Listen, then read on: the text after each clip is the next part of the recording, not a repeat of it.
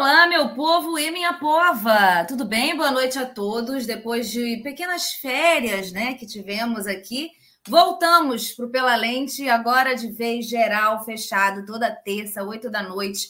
A gente vai estar aqui com um entrevistado bem bacana. Eu já adianto uma coisa para vocês, não sei se vocês sabem, se vocês acreditam, estamos em Mercúrio Retrógrado. E Mercúrio Retrógrado, ele dificulta muito algumas coisas de comunicação, inclusive equipamentos. E o meu equipamento, que já não é legal, está pior ainda.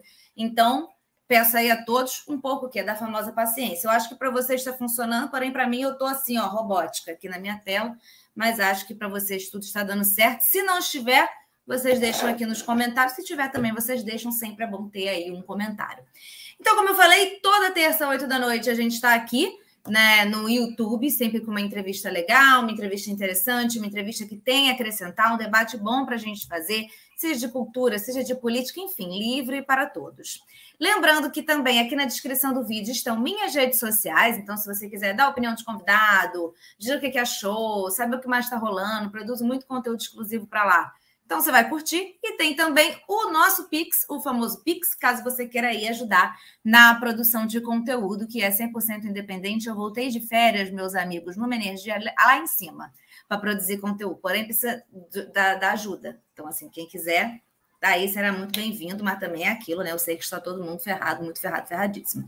Bom, hoje eu converso com o Vitor Barreto, que é ator do espetáculo A Morte e a Donzela, de Ariel Dorfman, que chega no dia 28 de maio, era dia 21, agora é dia 28, a gente vai falar sobre isso, parece que teve aí um adiamento, no Espaço Parlapatães, em São Paulo. Vou ler um pouquinho da sinopse para vocês antes de chamar o Vitor por aqui. A peça foi escrita em 1990 e se ambienta no Chile, durante o período de transição para a democracia, logo depois do fim da ditadura de Pinochet. O texto conta a história de Paulina Salas, uma ex-ativista que foi sequestrada e torturada durante o regime militar, e de Gerardo, advogado proeminente e militante dos direitos humanos. Eles são um casal que, alguns anos depois do fim da ditadura, ainda convive com os fantasmas da tortura, das perdas e do medo. Por uma sucessão de acasos, coisas acontecem nesse espetáculo. Paulina se depara com Roberto Miranda, que é o homem que ela acredita ser o mais cruel dos seus torturadores, dormindo na sua sala de estar. Ótimas, coisa tão ótima para Paulina, realmente. A partir desse ponto, as ações e reações violentas de Paulina e Gerardo levantam questionamentos profundos sobre a elasticidade dos limites éticos em situações extremas. Nosso convidado de hoje é ator, bailarino e produtor. Ele mandou aqui algumas coisas sobre ele. Ele ama teatro, livros e pão na chapa com Nutella. Muito importante. Isso é um ponto que concordo muito com o Vitor. Pão na chapa com Nutella tem o seu, o seu, a sua importância.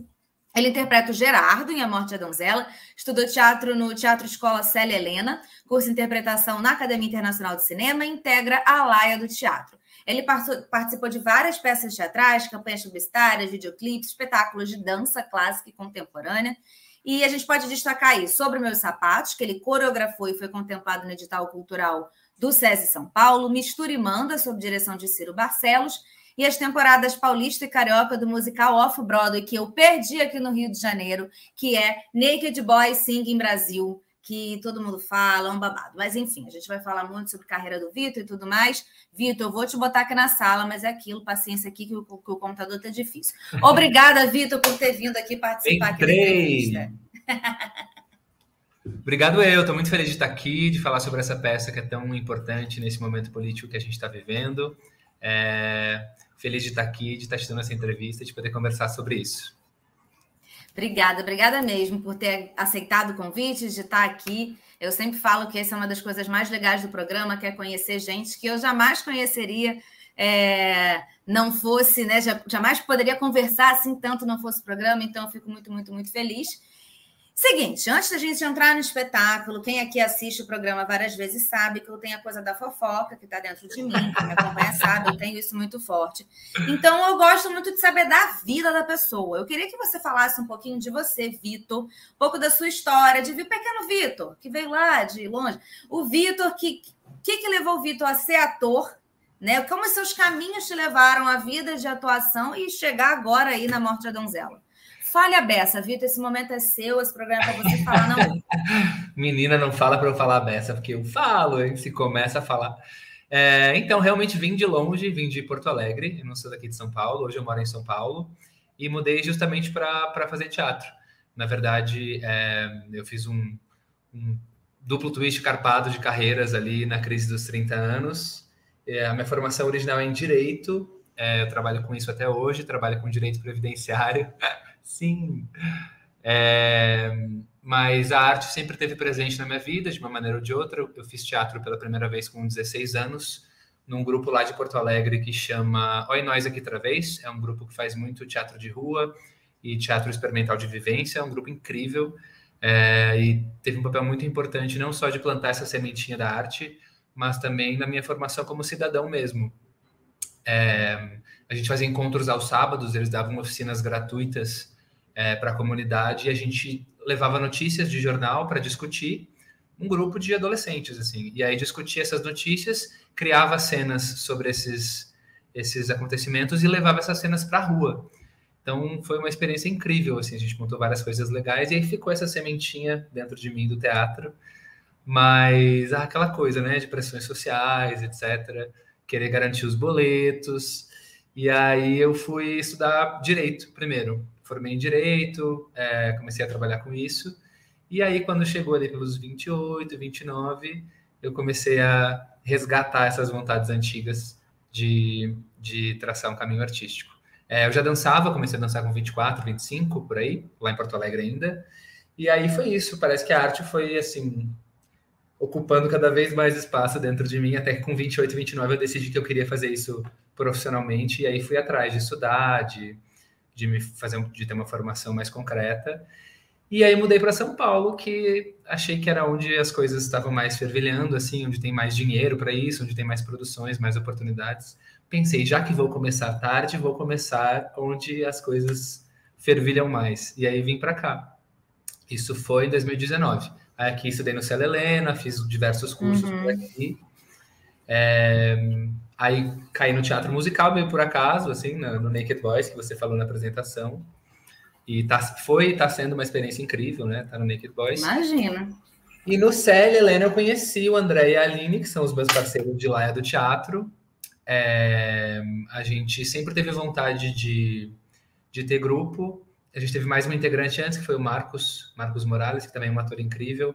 É, e ele também chegou muito desde o início com essa ideia de ter um grupo de teatro. Muita gente falava que a gente era meio louco de querer fundar um grupo de teatro em 2020, na época, é, pelas dificuldades todas, né? De se estabelecer como grupo, por questões de convivência e de fazer teatro independente mesmo, né?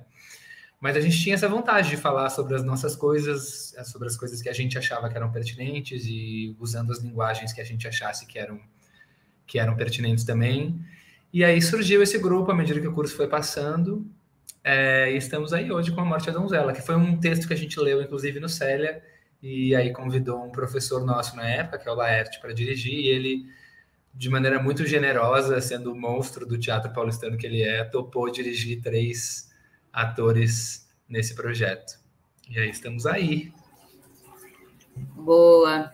É, eu ia te perguntar aqui um negócio, porque você falou que tu ainda tá aí no. O direito tá aí um pouco, né? É escolha ou é assim? Temos que pagar boletos. Não tem jeito, boletos. A vida do artista é isso. Se eu dissesse assim, que é a paixão da minha vida, direito, eu estaria mentindo, não é? Mas também é uma coisa que eu, que eu gosto de fazer. Eu trabalho uhum. com direito previdenciário, que é uma coisa legal, porque tem um retorno social Sim. que a gente sente que é, que é legal. É, mas o motivo primordial é, é pagar é boleto. boleto. É. Não tem como. E agora, para a gente falar, enfim, entrar aí na Morte da Donzela, então foi um texto que vocês leram durante o curso, né? Como é que foi que esse texto vocês falaram, gente, é isso aqui, galera, a gente vai ter que levantar esse espetáculo e, e por que isso aconteceu?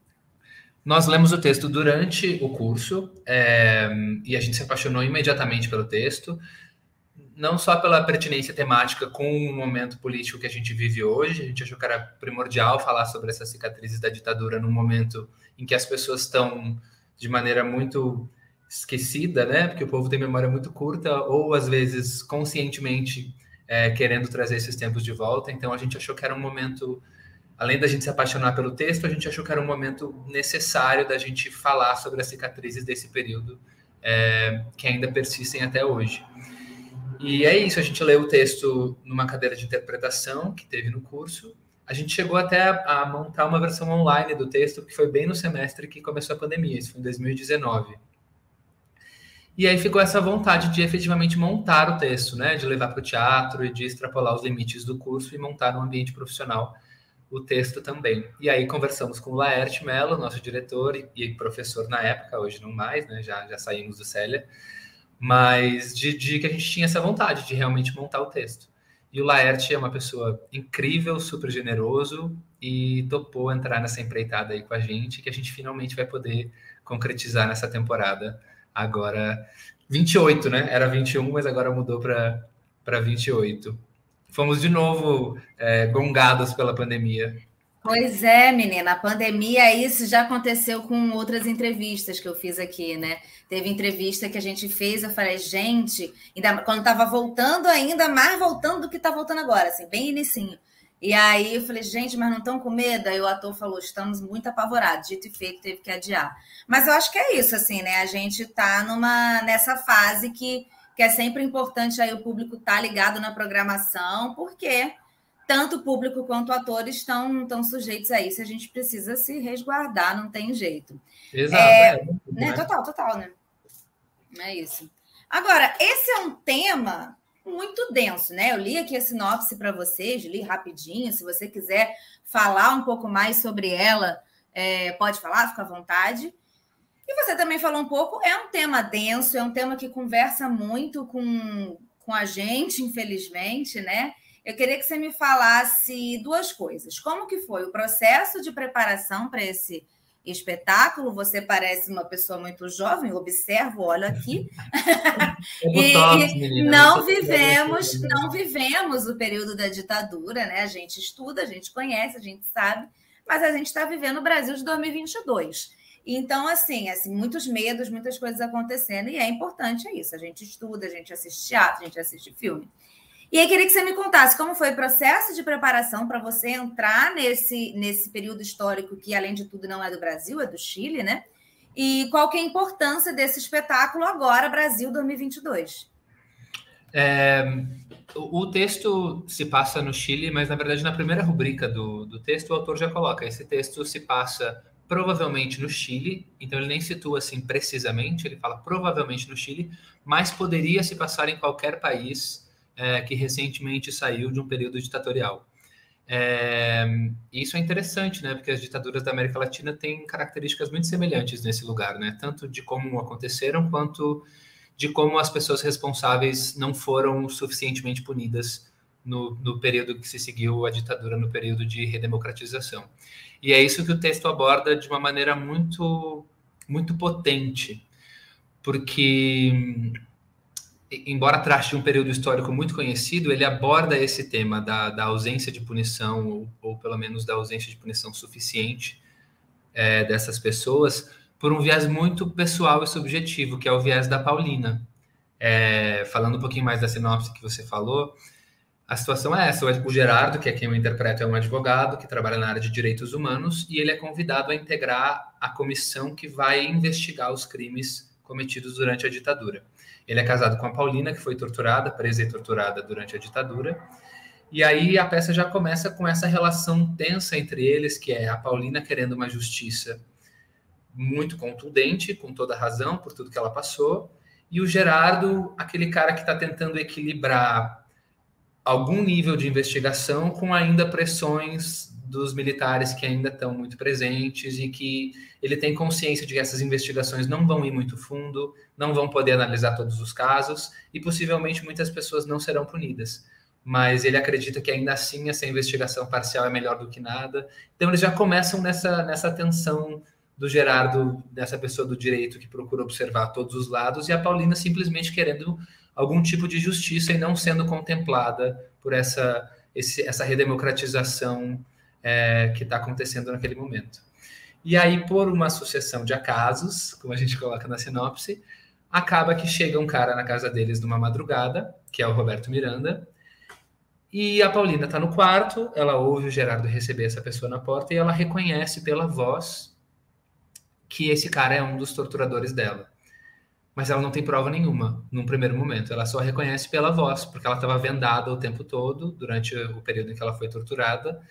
e ela tem certeza pela voz e depois pelo cheiro, pela pele, que depois ela consegue se aproximar dele, sem dar muitos spoilers, mas ela tem essa certeza de que esse cara é não só um dos torturadores, mas o que ela considera o mais cruel, o que mais é, causou traumas nela desse período que ela ficou, ficou presa. E aí ela decide nesse momento, sabendo que o Gerardo é quem é e que provavelmente não vai acreditar que ela tem certeza que esse cara é realmente torturador só pela voz e pelo cheiro, ela decide esperar o Gerardo dormir, os dois dormirem na verdade, prende o Roberto e decide que ela mesma vai fazer o julgamento dele, já que a comissão do Gerardo não vai fazer o julgamento, pelo menos não da maneira que ela acha que tem que ser feito. E aí, menina, daí é isso. Aí os conflitos são muitos, né? Porque fica o Gerardo nessa dúvida, é, primeiro, se o cara é ou não é o torturador, e segundo, que mesmo que ele seja o torturador, como lidar com essa situação de uma maneira que não comprometa a investigação de todos os outros crimes, né? Porque, enfim, se acontece ali alguma coisa é, da Paulina matar o, o, Roberto, ou, enfim, qualquer coisa que aconteça por ali pode comprometer a investigação de outros milhares de casos que também merecem justiça. A Paulina está nesse lugar de ter certeza que esse cara é o torturador, que ele não vai ser adequadamente punido pela comissão que o Gerardo está encabeçando, e também, né, querendo no mínimo que esse cara confesse, que ele, que ele tem uma punição adequada. E o Roberto Miranda, que passa a peça toda dizendo que não é ele, que ele não é o cara que cometeu isso. Então, esses são os três polos dessa história. E aí, não vou dar spoilers do final, do que acontece, Obviamente. Vamos assistir. Quer dizer, eu, no caso, vou esperar chegar aqui no Rio, porque vai chegar no Rio, né? Eu, Opa, eu tô pedindo isso. Tomara, tomara que a gente é, aí você pergunta da preparação, né? Preparação, né? Fiquei, fiquei pensando muito nisso, né? Como entrar nesses, nesses personagens, nesse momento, né? Nessa, pensar nessa vivência desses personagens, né? É, foi bem, foi bem puxado, assim, né? É, a gente, embora a, a, personagem torturada seja Paulina, a gente leu muito sobre, inclusive detalhes, assim, dos, dos processos de tortura realizados não só no Brasil, mas também no Chile, na Argentina e em outros países da América Latina que, que passaram por períodos ditatoriais. E é muito. A gente está lendo, né, essas coisas, vendo filmes, e ainda assim pega a gente num lugar muito profundo, assim, né, de como essas coisas aconteciam.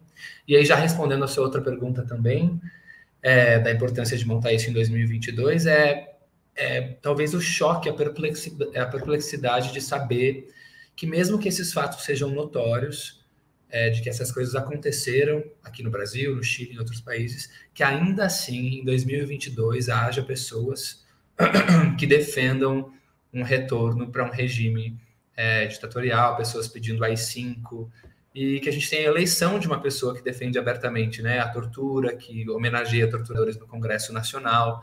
É, então é muito latente que a gente relembre essas questões, eu acho.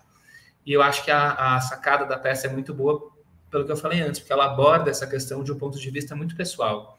Então, é, eu acho suspeito que mesmo se um, um, bolsonarista sentar e assistir a peça, como a gente aborda isso por, por um viés muito, muito íntimo, é, talvez essa pessoa também reflita sobre algumas coisas. Né? Então, o nosso objetivo, além de trazer essa peça, é fazer com que essas questões estejam em voga também agora em 2022. E acho que é um sentimento geral, assim, tanto que foi publicada também uma nova tradução agora da Morte Donzela, saiu recentemente. É, então, é um, a, a, teve umas entrevistas do Dorfman que saíram agora, acho que no Globo, Estadão também. Enfim, é uma questão que está está muito latente, infelizmente, né? É ruim que em 2022 a gente ainda precise relembrar que tortura é ruim, que, que ditadura é ruim. É, mas infelizmente é o momento que a gente vive e a gente é encarregado de lidar com o momento histórico em que a gente nasce, né? Então estamos aí. Não, total. E aí a gente vai lidando com as armas que a gente tem, né? Assim, a gente vai vai fazendo por meio de entrevistas ou pelo teatro e acho que é por isso que o presidente odeia tanto arte, odeia tanto é, cultura, é, odeia tanto o jornalismo, odeia tudo, porque, né, assim, a galera vai sentar ali. Se acontecer algo como isso que você está dizendo, que eu mantenho a esperança de que vai, né? De alguém sentar ali que não entendeu ainda, parar para refletir. Imagina o quanto que o presidente não vai odiar um negócio desse, gente. Pelo amor de Deus. Com Aí certeza. eu vou, né? Eu Mas vou... se odiar é ótimo, né? Quanto mais. É, se ele odiar, é significa que o trabalho foi bem feito, trabalho é realizado com sucesso. Objetivo. É. Você estava aí falando, né, que e, e esse livro, né, eu não sabia dessa parte, que ele fala de, enfim, pode ser qualquer lugar onde uma ditadura tenha acontecido recentemente, a América Latina foi maravilhosa nesses acontecimentos, né? É. Ditaduras. É. Inclusive, na peça a gente retirou todas as referências, que tem algumas referências em espanhol, a lugares específicos uhum. do Chile. A gente retirou isso do texto propositalmente, justamente para colocar nesse lugar de que poderia ser hoje, poderia ser aqui, né? Poderia ser em qualquer país. Total. E a. Eu tava. Vou, vou, contar aqui um negocinho rapidão. Quem me segue no. Quem me segue no, no Instagram lá, acompanhou, eu acho que é pobre quando viaja, vai mostrando tudo, né? Eu fui fazendo assim, um negócio, a gente foi pro Peru. Fui eu, minha mãe, minha irmã, meus padrinhos, a gente foi, mostrando tudo, momentos, coisas. E aí a gente estava acompanhando lá que está tendo, né? Depois eu fui dar uma procurada assim na internet também, o um processo de impeachment do presidente do Peru que é isso, foi eleito ano, ano retrasado, ano passado, de entrar no processo de impeachment. Ele é um presidente de esquerda, veio de movimentos de militância, um professor e tudo mais. Entrou, ganhou, no ano seguinte já estava entrando em impeachment, uma coisa de louco. E aí, quem ganhou dele, quem concorreu com ele na última eleição foi a Bolsonaro de lá, né, a neta do ditador. E aí, que tá, tá, tá aí voltando com tudo, e tá aí esse processo de impeachment acontecendo. E aí a gente ficava olhando, né? Eu, minha mãe, minha irmã, a gente olhava e pensava, gente, a gente já passou por isso, deu errado. Não tô te ouvindo, Manu. Acho que ah. mutou. Mutou de novo. Agora deu, eu acho. Foi? Foi? Deu. Brasil? Agora deu. É porque tá com um delay aqui, um negócio de louco. Essa, essa é Mercúrio retrógrado, como eu disse. Parou no. E é, aí... eu vi na apresentação. Parou no. A gente já viveu isso e deu errado. Isso, a gente já viveu isso e deu errado, gente. Aí a gente estava acompanhando ali, as mesmas coisas. A mesma coisa acontecendo. Aí, quando a gente foi fazer um passeio ali no, no centro, tava a guia, né? No, no centro histórico de Lima, e estava tendo, tava tendo um encontro de ministros. E aí estava tendo uma pequena manifestação de de os minions de lá, assim, né? Uhum. Mas muito pequena, muito pequena. Porque é isso, né? Tipo, o processo de impeachment. É, quem faz é Congresso, né? Assim, não necessariamente é porque o povo quer ou não quer. Afinal de contas, aqui a Dilma ganhou e o processo de impeachment aconteceu do mesmo jeito. Mas quem faz é Congresso, e lá é isso, é um Congresso absolutamente conservador. E aí, tudo isso para dizer que é isso, assim, a gente está vivendo lá, é a neta do ditador, a filha do ditador, sei lá, que está voltando né? Versão 2.0. E, e, esse processo vai acontecendo. E aí, assim, 550 explicações para que isso esteja acontecendo em muitas regiões da América Latina e do mundo, nessa né? uhum. ascensão de, de, de, extremas direitas e com, com ideias ditatoriais. E aí, para finalizar, assim, porque, enfim, esse momento não é meu, é seu, é, a gente estava conversando, é porque isso me marcou muito, assim, a gente foi conversar com a guia, minha irmã puxou um assunto para perguntar, ela falou, não, a população está muito incomodada com o governo de extrema esquerda. Eu, gente, amiga, amiga, não fala assim, que deu errado no Brasil, amiga. Mas assim, aí a gente só falou assim, tipo, cara, igual aconteceu no Brasil, agora a gente está na merda. A gente falou assim para ela e deixou ela fazer a reflexão dela, entendeu? Deixou ela fazer, que eu já não estou sabendo lidar com o problema do Brasil, quem dirá do Peru. Mas, assim, é de todos os lugares. Então, acho que muito legal a peça trazer isso, né? De qualquer. América Latina, de uma maneira geral, principalmente, é arrasou no quesito ditadura, né? Arrasou no quesito ditadura. É, é muito louco, né? Até tentar entender essas razões mesmo, né? Que levaram pessoas como Bolsonaro ao poder, por exemplo. Inclusive, uma coisa que a gente estava comentando no grupo esses dias é que saiu uma pesquisa recente de que é, do eleitorado que hoje está tá nas pesquisas indicando que votará no Lula, 30%, 40% são, são pessoas que vieram, que votaram no Bolsonaro na última eleição. Então, às vezes, a gente fica um pouco preso nesse lugar né, de, de é, ideológico de, de, de, que talvez quem vota no Lula vota exclusivamente no Lula porque é de esquerda e quem vota no Bolsonaro vota exclusivamente no Bolsonaro porque é de extrema direita. Mas a gente esquece que nesse miolo ali tem, tem uma galera que só quer comer, né? Só quer que o gás esteja barato, só quer que talvez nem alcance é, essa discussão um pouco mais profunda, mas que, que, quer comer bem, quer ter uma casa bacana, quer, quer direitos básicos, né? É, então é isso, eu acho que, que essa discussão, claro, é importante para que a gente é, consiga levar o máximo possível a, a todas as pessoas é, uma discussão política mais aprofundada, mas também de lembrar que, que muita gente que vota no Brasil e nos países da América Latina de maneira geral, em que ainda tem uma grande parcela da população em, em estado de miséria mesmo, que, que só quer saber de comida no prato, né? Só quer saber de, de escola boa, comida no prato, saneamento básico e coisas mais essenciais mesmo, né? A gente até tem um projeto de, de posteriormente, conseguindo aí algum edital, a gente levar a peça para regiões mais carentes da cidade, fazer gratuitamente, procurar levar essa discussão mesmo além é, de quem pode pagar, né? O nosso, nosso valor nem é caro de teatro para pessoas de classe média, mas a gente sabe que 30 reais hoje em dia é muita grana para muita gente, né? Então a gente tem muito essa vontade também de conseguir levar peça para espaços públicos é, nas periferias da cidade, de São Paulo e quem sabe até de outros lugares, para poder, quanto mais possível, levar teatro e arte para todo mundo mesmo. Não, total. E aí a importância de editais, né? A importância de editais que possam fomentar isso, né? Essa ida aos lugares sem que a gente precise, sem que vocês precisem do, do ingresso, do valor da entrada, do valor do ingresso, né? Que esse trabalho seja bancado. Mas aí, enfim, a gente está aí, a gente vai ter que dar uma mudada de. É, menina, essa é de três, quatro horas aí para a gente conversar. É, né, aí é, é outro tema, outra temática. Mas uma coisa que eu também fiquei pensando muito lendo aí sobre, sobre o espetáculo de vocês é que o texto, o texto trata também, né? Claro, tudo isso está permeado, né? Ainda mais no trabalho do seu personagem também de questões como preservação da memória, a reparação desses crimes que foram cometidos contra a humanidade, os efeitos provocados por esse regime. E aí fiquei pensando, fazendo esse comparativo, né, de como que foi com o Brasil, que a gente não tem, enfim, né, gente, anistia geral e restrita, tá todo mundo, ninguém fez nada, vamos começar do zero, só que assim, não é assim, né? Pessoas morreram, pessoas estão desaparecidas até hoje que a gente não sabe de nada, coisas aconteceram, crimes foram cometidos e fica, ah, a história vai responder, você vai pagar pela história. Não, todo mundo morreu de velhice. Uhum. Um monte de ditador e general e torturador morreu de velhice.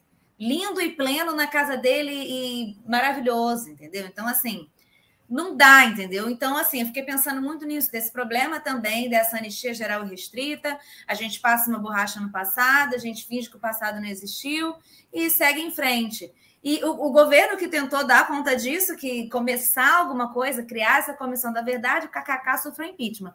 E aí acabou tudo. Então, assim, fiquei pensando nisso, né? Nessa, nessa importância de que eu acho que é, é, causa muita coisa do que a gente vive hoje. Gente, eu estou falando demais hoje, você me interrompa, Vitor. É, pelo nome de Deus, hoje eu estou só falando. De... É porque três É o seu retorno, né? Você falou que está voltando, agora é a hora. É, aí eu estou animadíssima, gente. Perdão por tudo, Vitor. Mas, enfim, fiquei pensando nisso, né? Acho que é uma Com coisa certeza. que passou, passou, pela cabeça de vocês também, né? Que Inclusive, é um processo ano, educativo ano também, essa punição, né? Com certeza. É, esse ano faz 10 anos, se eu não me engano, da Comissão da Verdade. Eu acho que foi 2012. 13, 12. Mas ainda assim foi o quê? Uma comissão instalada 30 anos depois da redemocratização. Uhum. E que, na verdade, não puniu ninguém, né? De alguma maneira, claro que é importante que a gente saiba mais sobre o que aconteceu, até de uma perspectiva histórica. É...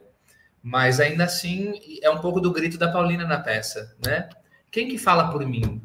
Quem que, quem que... Você tem uma comissão, que, inclusive no, na peça, a comissão do Gerardo é, é um dos motivos de atrito entre eles, a comissão para não, para não apertar os gatilhos errados, é uma comissão que vai investigar somente os casos que terminaram em morte. É, então, o caso da Paulina nem, nem vai ser investigado por essa comissão na peça. Então, ela está num lugar de que ela não existe para essa comissão e para os órgãos que vão eventualmente investigar esses crimes. É, e aí fica nesse lugar, como fica também no Brasil, né? É, tivemos a Comissão da Verdade, como, como você bem falou, é, foi durante o governo que logo depois sofreu o impeachment. Então, a gente. E, inclusive, surgiu no governo de alguém que foi torturada, né? Assim, antes é não aconteceu. Né? Exato, aconteceu no governo de alguém que lá sofreu essa tortura. É muito, é, exatamente, é muito simbólico, como você falou. Tem uma cena, tem uma cena, tô, tô dando um monte de spoilers, né? Ai, pelo amor de Deus, Vitor. Mas tem uma cena, tem uma cena que eu acho linda da peça, que, que a Paulina tá cobrando o Gerardo disso, assim, né? Que a, a, ela, ela fala, eu lembro claramente da frase que você me disse há, há, há, alguns anos atrás, que em algum momento a gente ia passear com os olhos pela cara de todos esses filhos da puta e a gente ia fazer justiça. E agora, o que, você me diz, Gerardo? Isso tentando convencer ele a entrar nesse plano dela, né, de julgar o Roberto. E eu acho muito bonito isso, bonito. bonito num lugar muito triste, né? É pesado, mas é eu acho que, que, que sintetiza essa sensação da Paulina de que fui absurdamente injustiçada, passei por uma situação horrível, indescritível, e hoje você espera que eu simplesmente aceite que, que alguns crimes sejam investigados, não todos, e que eu tenha que sair para um restaurante um dia e possivelmente encontrar um dos meus, meus torturadores e seguir a vida como se nada tivesse acontecido. Então, ela representa, eu acho, e muito bem, esse sentimento de injustiça que paira em todos esses eu países. Eu não consigo imaginar o quão desesperador deve ser isso. É, e, e acontece, é né? É, acontece com muitas pessoas que. Bom, esses dias, né, o Eduardo Bolsonaro falou alguma coisa em relação a Miriam Leitão, e, enfim, tirou sarro Sim. do fato dela ter sido torturada. Não, e se a gente for problematizar mais, Hoje em dia, a favela do Rio de Janeiro, quanta coisa que não acontece também, que é isso, assim, você não tem a quem recorrer e tudo mais. Eu vejo muita, em algumas conversas que a gente tem aqui, é isso também, para preto, pobre e favelado, algumas coisas nunca mudaram, né? Enfim. É isso, ainda mais com uma ascensão das milícias, né, no Rio de Janeiro, e agora a nível nacional, né, um crescimento desse movimento de milícias. Mas é isso, de, de, você ter que conviver publicamente com pessoas que fizeram coisas horríveis com você e não poder fazer nada sobre isso.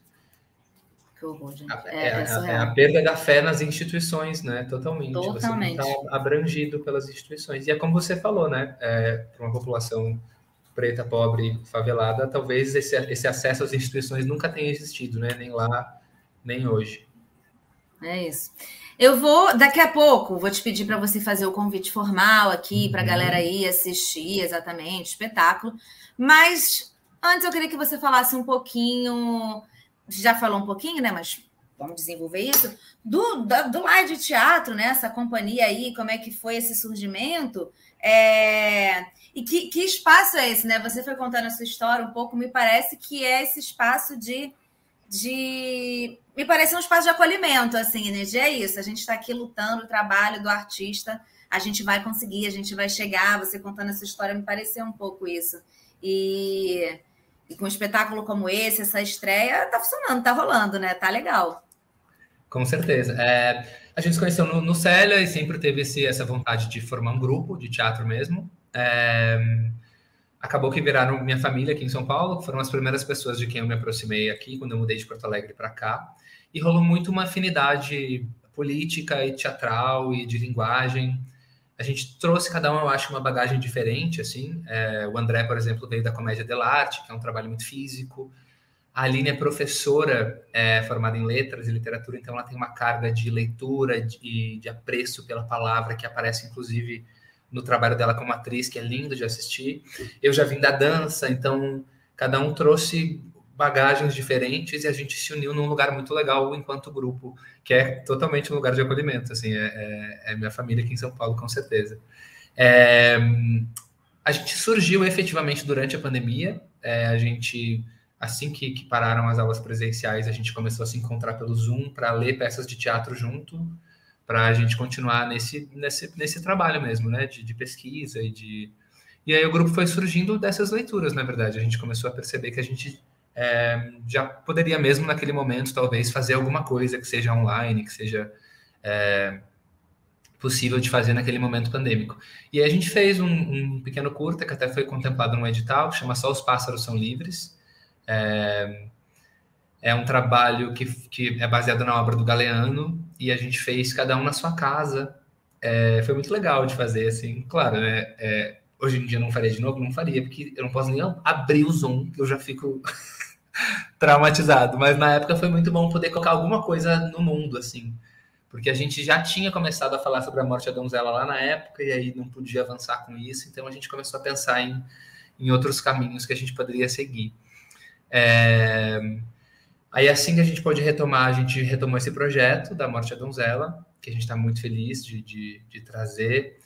É, a gente já fez uma pequena pré-temporada no ano passado de dois dias, porque eu acho que a gente estava com isso tão entalado dentro da gente que a gente queria fazer, assim, nem que, nem que, nem que seja só por dois dias. Aí a gente fez, assim, para amigos próximos, assim, na verdade, né? Que foram, foram poucas pessoas. Era um teatro pequeno, de 20 e poucos lugares. A gente fez para colocar no mundo mesmo, assim, para a gente ter a sensação de, de poder ter feito. E foi maravilhoso, foi incrível. E agora estamos aí de volta, é, finalmente, é, colocando no mundo uma temporada um pouco mais longa e, e falando sobre isso. Boa. Antes da gente ir para o convite formal, né? Lembrando que a gente tem aqui dois quadros no programa para a gente ah, encerrar, sim, rematar. Então, assim, vamos lá.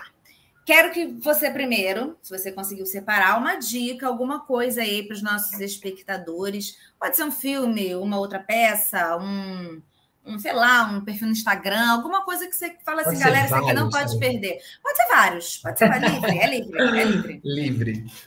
É... Nossa, eu tem muita gente falando sobre, talvez seja uma dica meio repetitiva, mas eu e o, e o Rafa, meu marido, a gente assistiu, assim, maratonou a série Heartstopper na Netflix esses dias. Não sei se você já assistiu. Todo mundo falando, não vi. Menina, não vi ainda, acabando mas, assim, aqui, você abre o Netflix e assista, porque é, é lindo. É, é muito é. louco, assim, porque é uma série que, que, de alguma maneira, é clichê em alguns lugares, porque tudo meio que dá certo. Mas uhum. como é uma temática LGBT, o dar certo é não clichê, né? Porque a gente espera. Não, é, total. Que, é que as Eu pessoas... vi muita gente falando isso, assim, que não, gente, é uma série LGBT que é é tipo comédia romântica, alguma coisa assim, só que LGBT. E eu vi muitos amigos meus falando, gente, quando eu era adolescente eu queria um negócio assim, mas eu só via gente que no final o gay morria, aconteceu alguma coisa. Então, assim, imagina a construção, né, de, de quem é LGBT e a construção dessa, dessa da própria construção de pensamento de tudo, vendo que só acontece isso. E aí vem o clichê romântico, fofinho, deve ser maravilhoso. É, é maravilhoso, é incrível. A gente se sente com o coração quentinho, assim. E não é, é, é clichê, mas também aborda problemas, né? As pessoas passam por, por, dilemas em relação a isso e tal. Mas é, eu, eu acho que traz uma perspectiva de 2022 que é possível e que eu acho que algumas pessoas de 15, 16 anos talvez já estejam vivendo, que é você enfrenta preconceito, enfrenta, não, não, não superamos isso. E a série também não, não ignora esse aspecto mas ainda é possível que você encontre acolhimento, encontre amor, encontre é, namorinhos adolescentes e essas coisas bonitas que, que é, a população hétero e cis está acostumada a viver e que a gente tem poucas histórias, né? Eu, eu não vivi isso no ensino médio, por exemplo. Eu fui ter coragem de começar a viver uma vida gay depois que eu, que eu saí da escola. Mas eu tinha mil crushes né, na escola que eu não tinha coragem de desenvolver por mil motivos. Então, é, eu tenho dois irmãos mais novos, eu vejo que na geração deles isso já veio de uma maneira muito mais tranquila, assim. Embora a gente tenha esse movimento mais conservador que está crescendo muito aí, que já falamos um pouco sobre. Na geração mais nova, assim, eu tenho um irmão que hoje está com 21 e outro que está com 19. E aí eu acompanhei eles no colégio e, assim, para eles a minha sexualidade sempre foi muito tranquila. E eles são super héteros, assim, heterosão, parará, é, relógio de ouro, correntão, uma coisa nesse lugar, assim. E eles são super de boa, para eles nunca foi uma questão, conhecendo todos os meus namorados. É, é uma coisa muito tranquila para eles, assim, de que cada um tem a sua sexualidade, cada um vive a sua sexualidade como quiser. Então, embora a série seja clichê nesse lugar, eu acho realmente que é possível. Estamos em 2022 e essas experiências estão tão acessíveis para adolescentes. É, então é muito bonitinho. Então, acabando essa live, você, se tiver, não tiver nada para fazer, já bota o primeiro episódio e se prepara para assistir todos, porque a gente fica apaixonado. E de teatro, menina, eu assisti duas peças recentemente, que eu vou dar dica também, muito boas. Eu assisti é, As Meninas Velhas, aqui em São Paulo, que teve no Rio também um bom tempo e veio para São Paulo agora.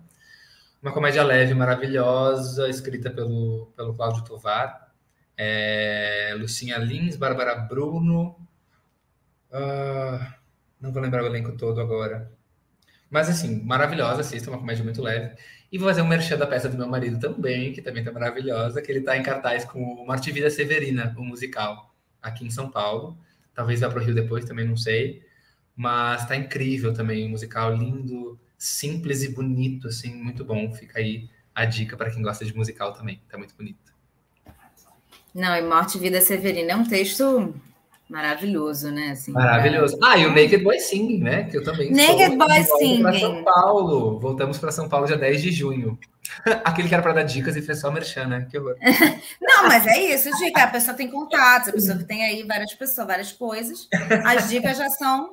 Eu achei ótimo, achei é isso. Não, gente, eu ainda estou chateadíssima.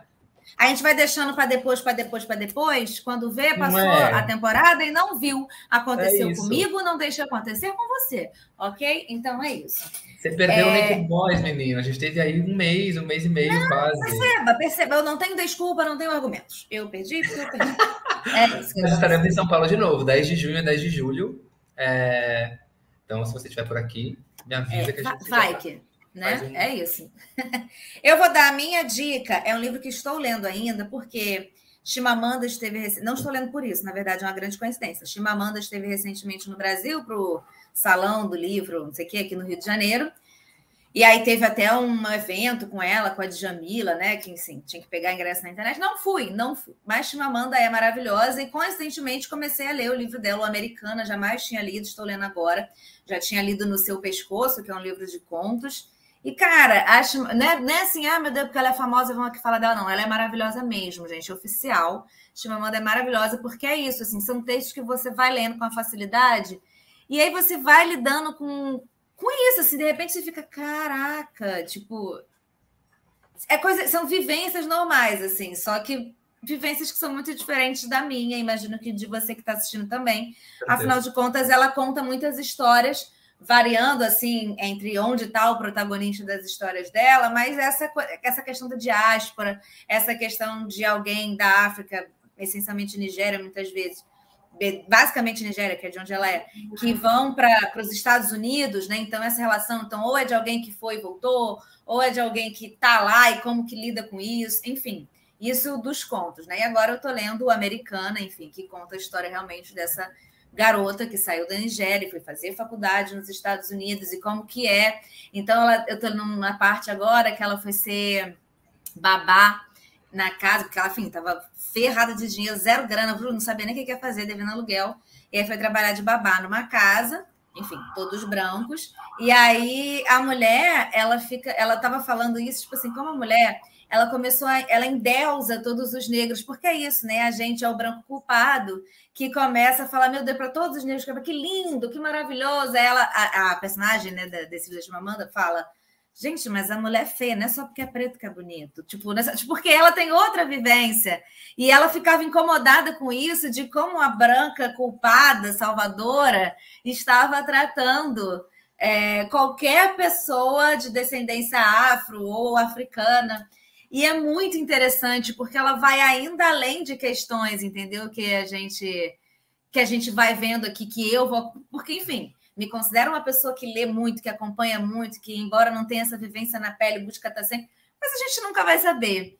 E a Chimamanda ela vai além, ela traz assim os negócios, você fica, gente, provavelmente eu seria essa mulher. E aí você fica kkk. Entendeu? É muito, é muito interessante, assim. Ainda mais se você vai lendo, fazendo autocrítica, você fica, gente, é isso. A gente branco tá tudo Caramba, eu fico vontade de ler. Como que chama?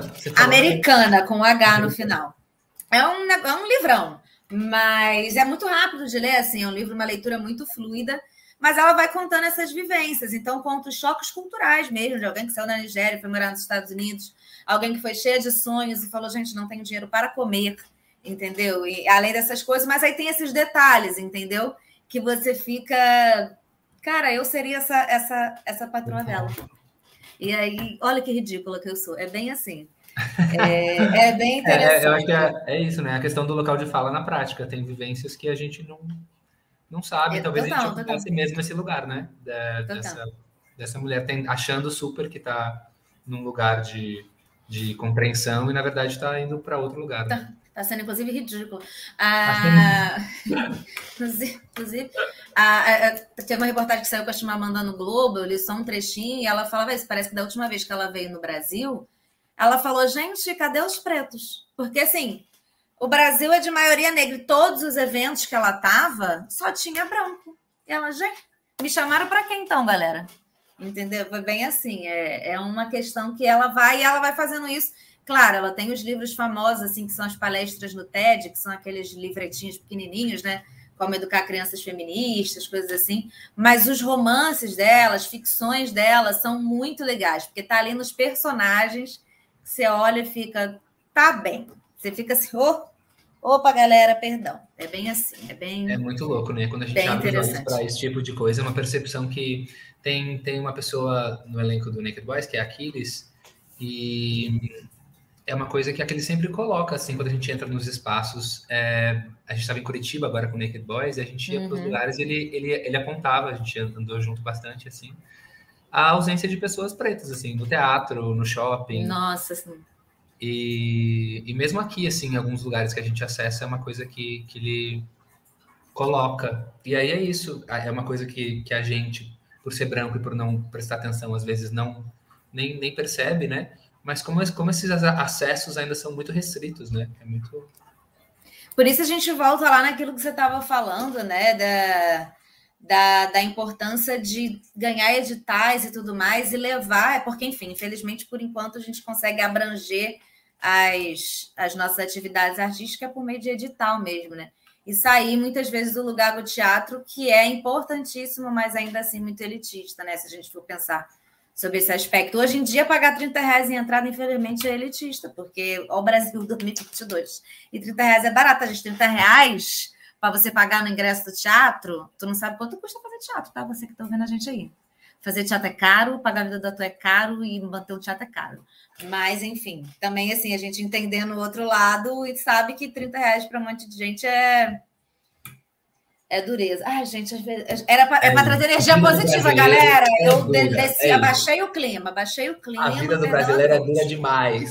é isso. E resumo é isso. Tá ruim para todo mundo. Tá, é isso. Mas vai melhorar, gente... vai melhorar. Vai.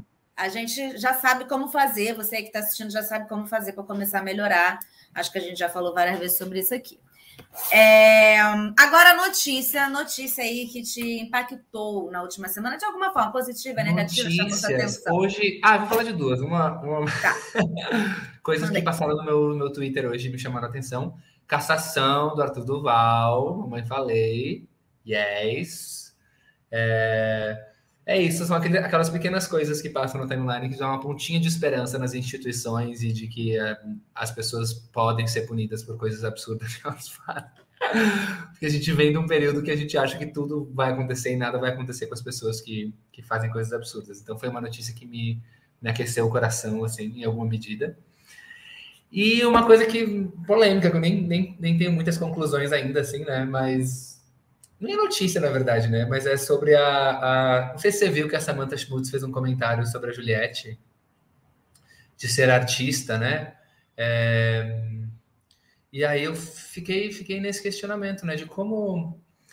como quem dita, né? Quem dita quem é artista quem não é, o que é arte o que não é, e como é complicado, né? Sem, sem julgar a, a, a Samantha pessoa, né? Mas assim, o comentário em si, né? De você julgar e, e, questionar se alguém é artista ou não, de onde que vem essa arte, quanto quanto de estudo tem que ter em determinada área para você dizer que é artista ou não. Tanta gente por aí, né, nos confins do Brasil produzindo obras de arte magníficas e que nunca pisaram em nenhuma sala de estudo para fazer nada.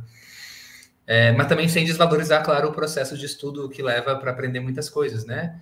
É, mas é isso, eu fiquei com esses questionamentos na cabeça, assim, né? De como a arte pode ser totalmente inata, de você ter é, é, uma coisa natural do ser humano ser artista. Tem inclusive linhas de estudo que indicam que todo mundo é artista em alguma medida, né? Que você é criativo, você cria coisas no seu dia a dia, o seu cérebro procura soluções. Isso é arte em alguma medida. É, e ao mesmo tempo respeitar os processos de estudo, né? De, de, de processos de, de, crescimento artístico, de desenvolvimento, de você estudar música, estudar canto, estudar tudo isso se encontra né, em algum lugar, eu acho. Enfim, fiquei com esses questionamentos todos na cabeça aí depois dessa polêmica. Não, importantíssimo. Eu, eu ri muitos memes sobre essa polêmica, eu ri bastante. Mas a notícia que eu vou dar, na verdade, o que não é uma notícia, é uma vivência. Que ontem, não sei, não sei nem se ficou passando muito na televisão. O que aconteceu aqui em Niterói não foi comum. O, o furacão que passou aqui, eu moro em Niterói, no Rio de Janeiro. O furacão que passou aqui não foi comum, tá, gente? A notícia do dia é essa. O que aconteceu aqui foi uma loucura. Diz que tá chegando aí umas coisas, uns ventos, as massas. A mulher explicou na televisão que rolou, porque também foi no centro do Rio, na Zona Norte. Gente, eu achei. Meus gatos sumiram, todos se esconderam, a janela tremeu. A minha água entrou casa pela janela tudo acabou luz. Eu falei, gente, o que rolou? Aí depois explicou na televisão, é isso, massa de ar fricomada, qual que sobe, que desce, e explicou. E foi uma coisa muito localizada, assim, né? E é muito louco. Aí a gente vai depois ver vídeos, né? Então teve vídeo, enfim, tu que é do Rio de Janeiro, Niterói, que tá aí vendo. Vídeo do terminal de Niterói, ponte Rio-Niterói, motoqueiros que estavam na ponte. Tem vídeos de quem estava vendo à distância, foi realmente uma grande, um grande negócio que foi passando pela ponte, assim gente que viu, sei lá, da Ilha do Governador chegando, parece um grande furacão. Eu aqui da janela apenas rezando para seguirmos todos vivos. Mas, enfim, além de destruições, árvores caindo, alguns alagamentos, é... não teve vítimas, o que é uma coisa surpreendente. Teve uma mulher que ficou ferida porque caiu um galho na cabeça dela, forte, né? Porque caíram árvores. Mas é isso, assim, ela é, é, é, e aí é situações Brasil 2022 e, enfim, capitalismo, precariedade ela estava ali segurando as mercadorias dela, camelô e tal, né? E o vento começando a levar tudo. Então, assim, é, é uma loucura. Enfim, a notícia do dia é Niterói ontem. Tá rolando, tá rolando lá no sul também, né? É... E diz, vi que chegou no Uruguai, Ponta del Este, água na rua, um babado. E a minha tá família mora toda lá ainda, né? Então tô no grupo ótimo, Ótimo, E o meu pai é aquele que fala assim, não, não vai acontecer nada, nós temos corpo fechado aqui na família. Bom. Sabe aquela pessoa assim? Acredita. Que vou passear com os cachorros. Eu falei, pai, não, pelo amor de Deus. Fica em casa. Não, porque foi assim, do nada